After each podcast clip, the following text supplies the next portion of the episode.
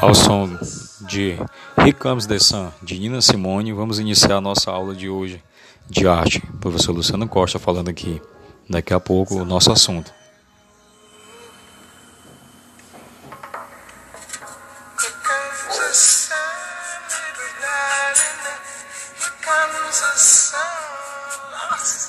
Vamos para a página 89 do livro de arte, e vocês, a gente vai lá para aquela parte que diz um diálogo entre a cena e o museu. É, a obra sem título, técnica mista, sem título, técnica mista, concepção e direção de Miguel Rubio Zapata, interpretação do grupo Yu Yakikani, Lima, Peru, 2015.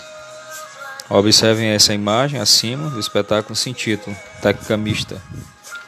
O espaço onde a encenação acontece desperta alguma lembrança em você?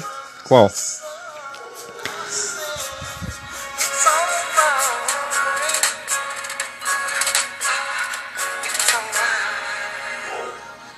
Dando continuidade, vamos para a página 90 do livro de arte. Tem uma pergunta assim: Quais elementos cênicos você distingue na imagem da página anterior?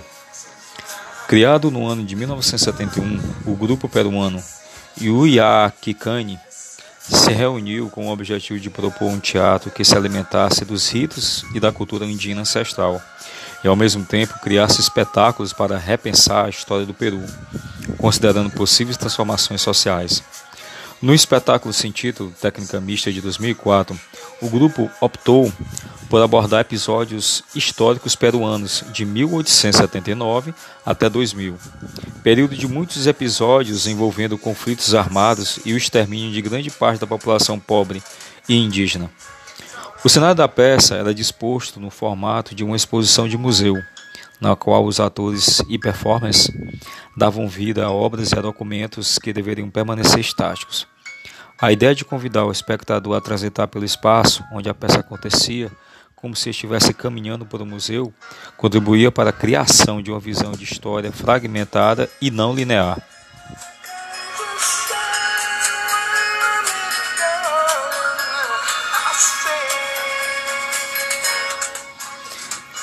Então, o nome do espetáculo sem título, Técnica Mista, fazia uma alusão ao título de várias obras de artistas visuais que são normalmente expostos em museus, e a peça trazia ainda dados sobre os relatórios da Comissão da Verdade e Reconciliação peruana, né? criada para resgatar documentos históricos para preservar e honrar a memória de vítimas políticas. O espetáculo consistia, portanto, em um sobrevoo histórico baseado em documentos reais, com o intuito de repensar o presente do país e também seu futuro. Deve-se notar que, na língua quichua, falada pelos incas e por diversos povos andinos, Yuyakikani significa estou pensando e relembrando.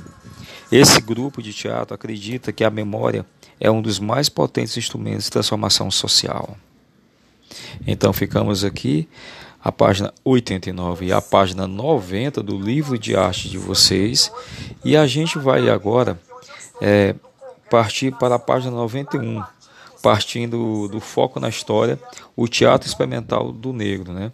Então o teatro, o teatro, o teatro experimental do negro aqui no Brasil traz muitas lições para a gente. A gente vai daqui a pouco no próximo podcast iremos, iremos iniciar falando do teatro experimental do negro. I see trees of green.